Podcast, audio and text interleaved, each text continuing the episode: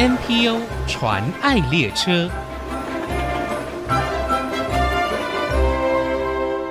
听众朋友，大家好，我是王淑荣，欢迎收听 NPO 传爱列车。夜守护着花朵，雨守护着农作，光守护着角落，每一颗心都抚平过。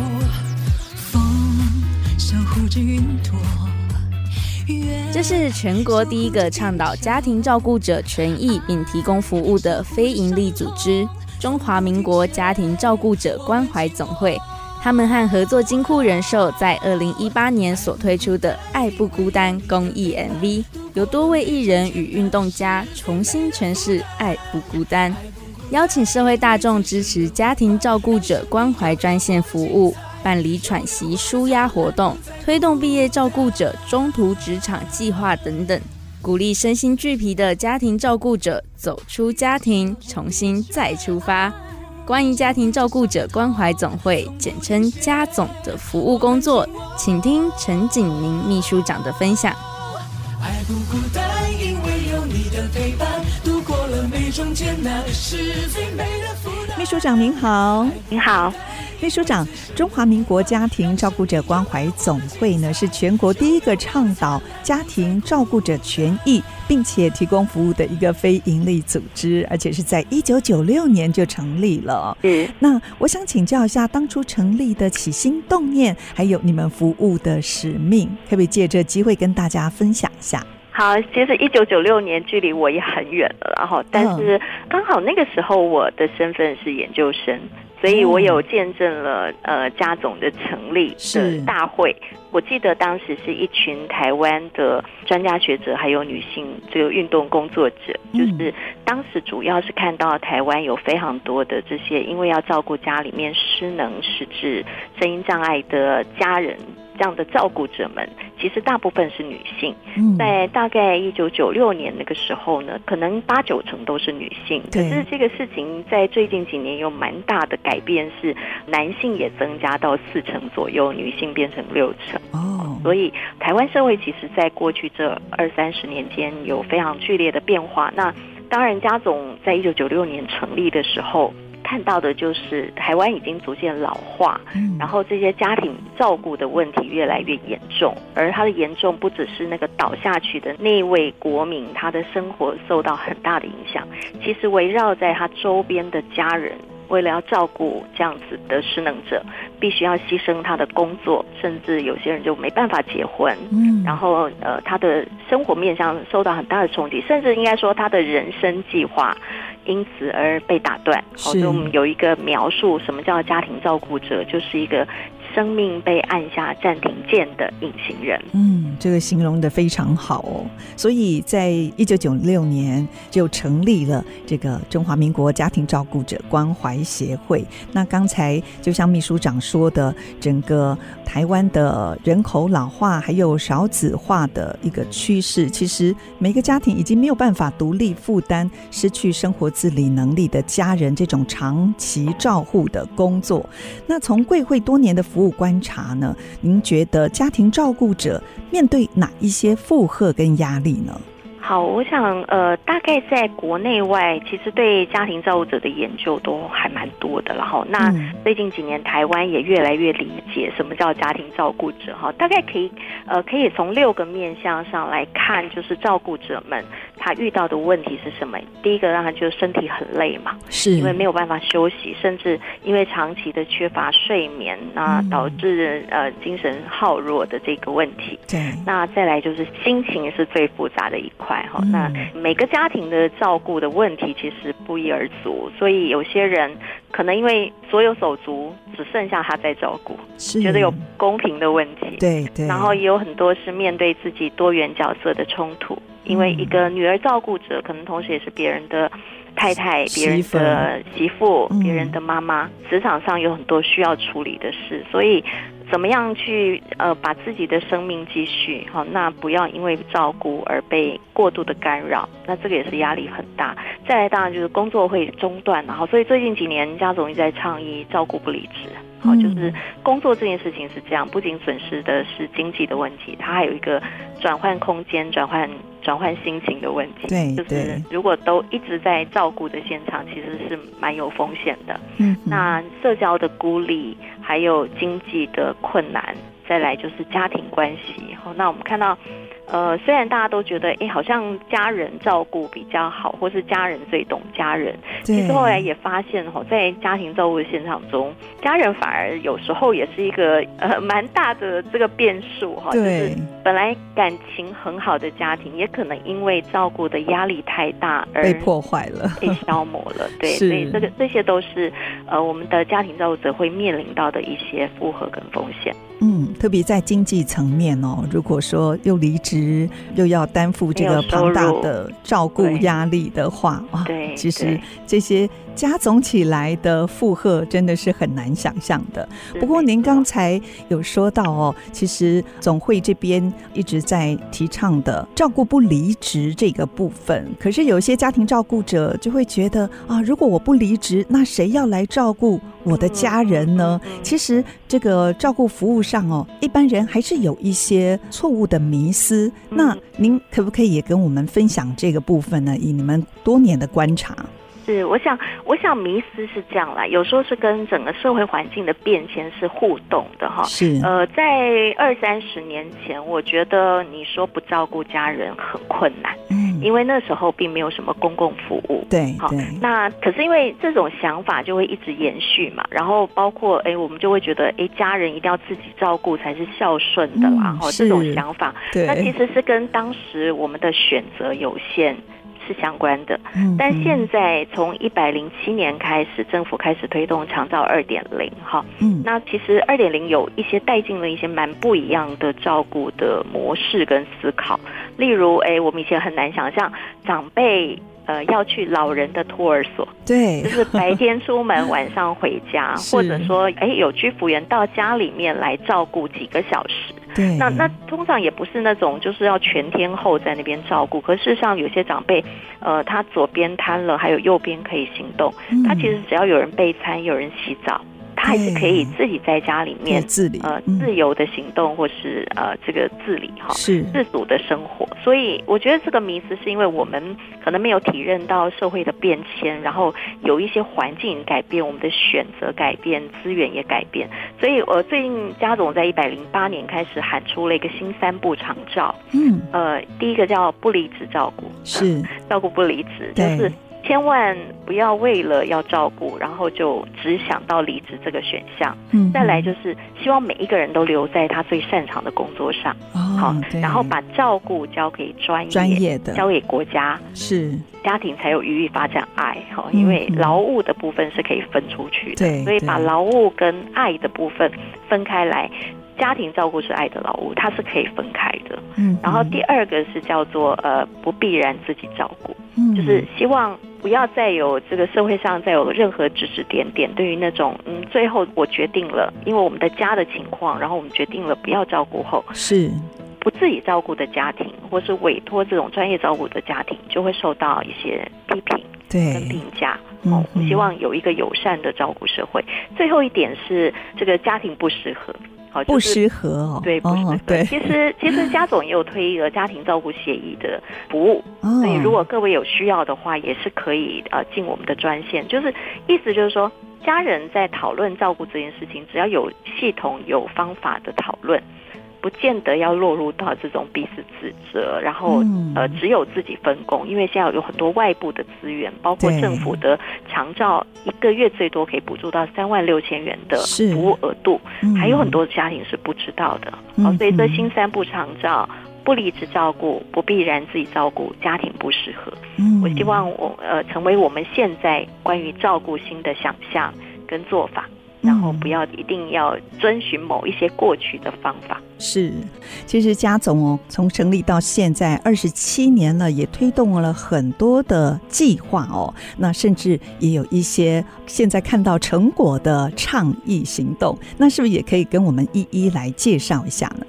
好，呃，我自己觉得家总还蛮 了不起的。对，我虽然来不及参与过去那些，我自己是在一百零四年才来到家总，但是哦，那也蛮长的时间了。呃、对对，那 但是在过去几年，因为我觉得最棒的一点是，其实它是一个非营利组织，然后是有一群专家学者，嗯、就是用他们在教学课余的时间，然后就是工作以外时间无酬的为这样的一个组织做付出跟奉献，非常钦佩哦。而且特别在二零一五年五月十五号通过的长期照顾服务法，就是你们经过了二十多年的倡议哦，也让整个社会逐渐意识到家庭照顾者的价值跟它的重要性。我觉得主持人讲这个事情就太棒了，因为呃，家总虽然在一开始成立的时候都是做一些比较服务性质，对，就是比如说我们知道我们知道看到了这个照顾者呃没有人讲话，所以我们自己设立一条专线，是，然后我们看到照顾者不会照顾，所以我们开始开办一些技巧训练的课，或是舒压的活动、互助团体这些，这些其实都在国外已经有做，我们只是把它引进台湾，嗯、然后落地。但是真的就是集大成，就是在二零一五年的那个立法的行动上，因为那次的立法行动，我们的长期照顾服务法中其实没有谈到照顾者。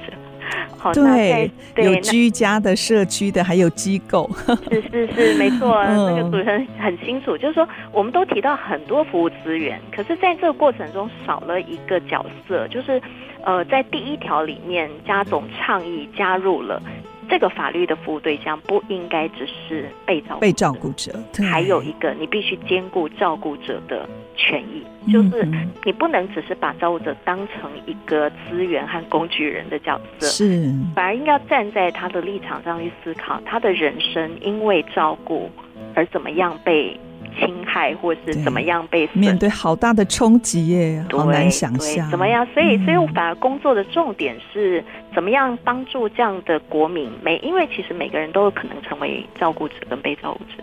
嗯、那当我们成为照顾者的时候，我们怎么样降低那种恐惧跟？我们的人生不会因为这个事件过度牺牲，嗯，然后不会被打断、打败了。是，所以，所以整个工作的方向因为这个立法而有很大的视角上的改变。对，再加上呃，我们真的是硬插入第十三条的家庭照顾者支持性服务，就是台湾也是全亚洲第一个立法。把家庭照顾者的权益入法的国家，嗯、所以我自己也觉得很很骄傲的，对 对。虽然我们有很多学习呃日本的这个长照服务，可是说实在，在家庭照顾者运动上面来讲。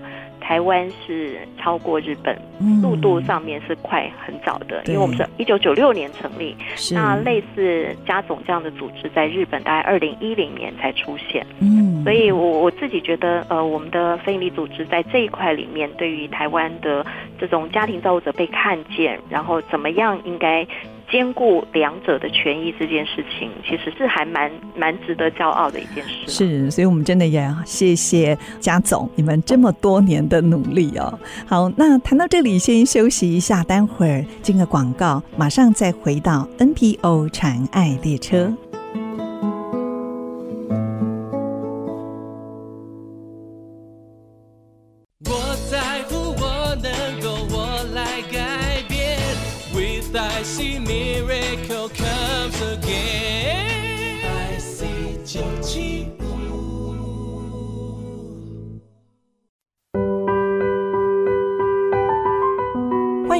NPO 禅爱列车，我是王淑荣。今天我们邀请到中华民国家庭照顾者关怀总会的秘书长陈景宁秘书长来到节目当中，跟我们分享家总的工作。刚才秘书长跟我们谈到了过去二十多年来家总陆续推出的倡议跟计划，其实在国内都还没有关心家庭照顾者电话专线的时候，你们就开办了国内第一支。咨询专线这个事情的演变，就它一直持续下来。其实我觉得这支电话蛮重要，是它每一天会接听到来自全台湾很多地方不同的家庭照顾者他们的遇到的问题，那也有助于我们去看到要改变的事情应该会是哪一些。所以我我自己还蛮珍惜这支电话的进线。那这支电话在二零一五年因为立法之后，后续也开始有一些变化，就是呃，我们就让它收归国有了。哦，就是 真的，对对，因为呃，本来创业性组织的工作就是这样啦，就是提出一个新的观念，那最终他希望它普及，变成一个国家的服务，好，普及性的服务。所以这条专线在二零一五年左右就成为呃零八零零五零七二七二家庭照顾者关怀专线，这个是现在由卫福部来支持，然后委托家总来续办的一个专线的计划。是，我再重复一遍这个电话号码，免付费的专线零八零零五零七二七二家庭照顾者关怀专线。对，五力今后今后。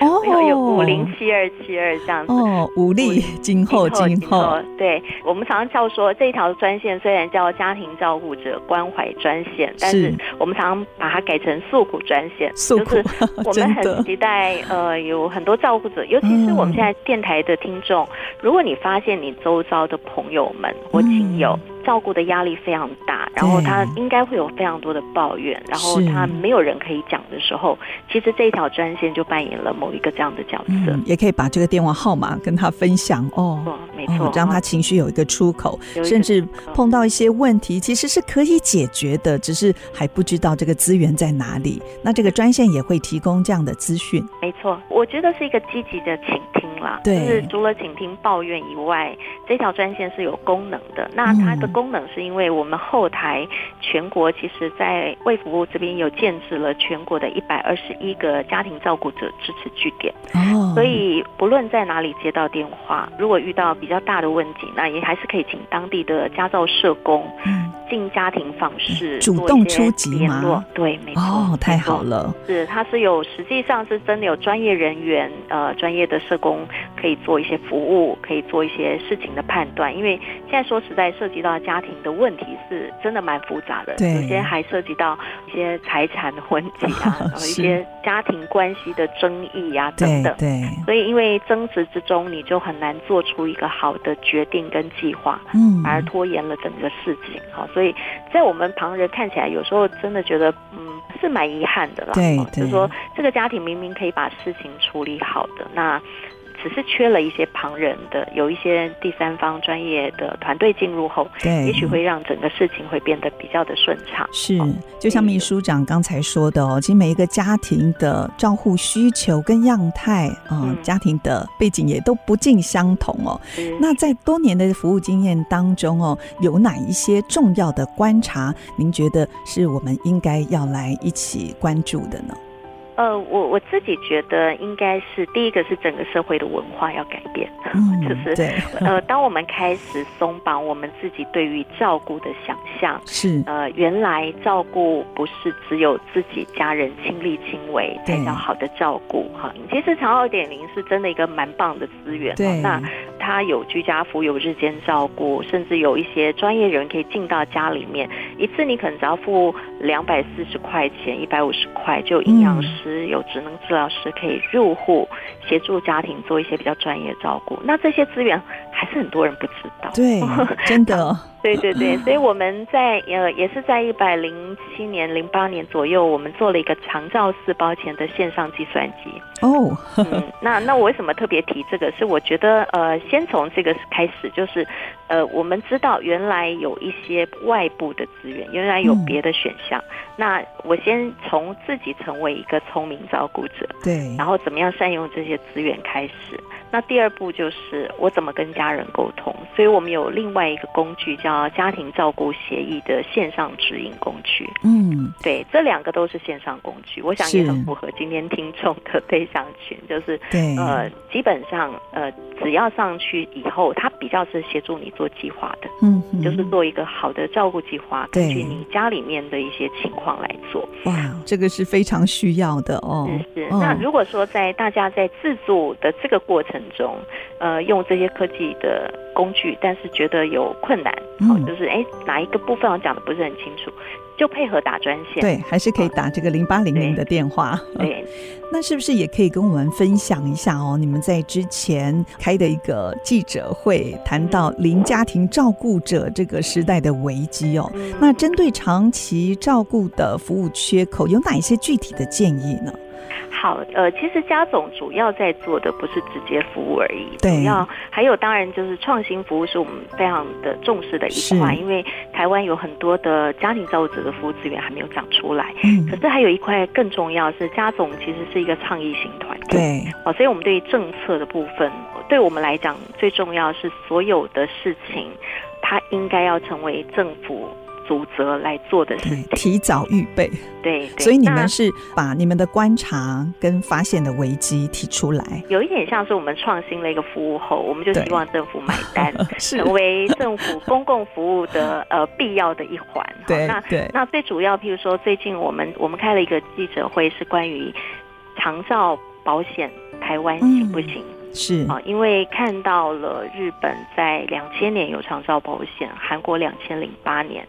好，那现在台湾呃，我们从长照一点零时代一年四十亿预算，到现在已经呃六百五十亿。好，每一年六百五十亿，其实经费非常的多，但是我们花在刀口上，跟呃所有的民众需要是不是已经都涵盖在里面？好，那当然我们看到一个问题，零家庭照顾者时代来临，因为台湾的家庭共住人口大概只剩下二点六人，而且持续下滑，是，然后人不断变得更老，所以未来一定是老老照顾跟独老的时代。那在这样的时代下，就不可能再去寄望。家庭里面是有照顾者的，好，所以针对这些零家庭照顾者的准备，那政府应该多做些什么事情，也是家总非常关心跟持续要倡议的事情。嗯，那我们也希望期待大家一起来支持我们的计划，然后跟我们一起来关心，也监督政府在做的这些行动。嗯。那如果有听众也想支持你们的服务工作哦，嗯、跟你们站在一起倡议，那可以用哪一些方式呢？呃，我想第一个当然我们也需要捐款了哈，所以我们的捐款的账号就在我们的官网上，也希望大家可以去 多了解，然后给我们提供一些支持。那我们每一年的呃第一季都会训练志工，就是我们的家造志工哈，所以大概一年就一批次。那今年是过了哈，也许各位可以期待明年。那这些资讯都在我们的官网跟 FB 上面都会持续的放送，随时来关注中华民国家庭照顾者关怀总会。其实每一个家庭在面临照顾问题，有不同的需求跟处境，不管是在什么样的年龄层哦，其实我们都应该要提早来思考这个议题，并且做好相关的准备。我们今天非常谢谢家总的陈景宁秘书长来到节目当中，跟我们分享这么多宝贵的资讯。谢谢秘书长，谢谢主持人。节目最后有一项免费课程讯息要提供给大家，这是 NPO 传爱列车为了要帮助 NPO 组织的伙伴们增加口语表达能力，在八月三十号礼拜三上午十点钟，透过线上课程教大家如何从容不迫地面对公开演讲，运用系统架构、条理分明的方式，有效地准备讲稿。如果您是 NPO 组织的伙伴，欢迎上 IC 之音的官网报名。这个课程是完全免费的哦。NPO 传爱列车不藏私，受访秘技大公开。我们八月三十号星期三上午十点线上课程见。真情传爱。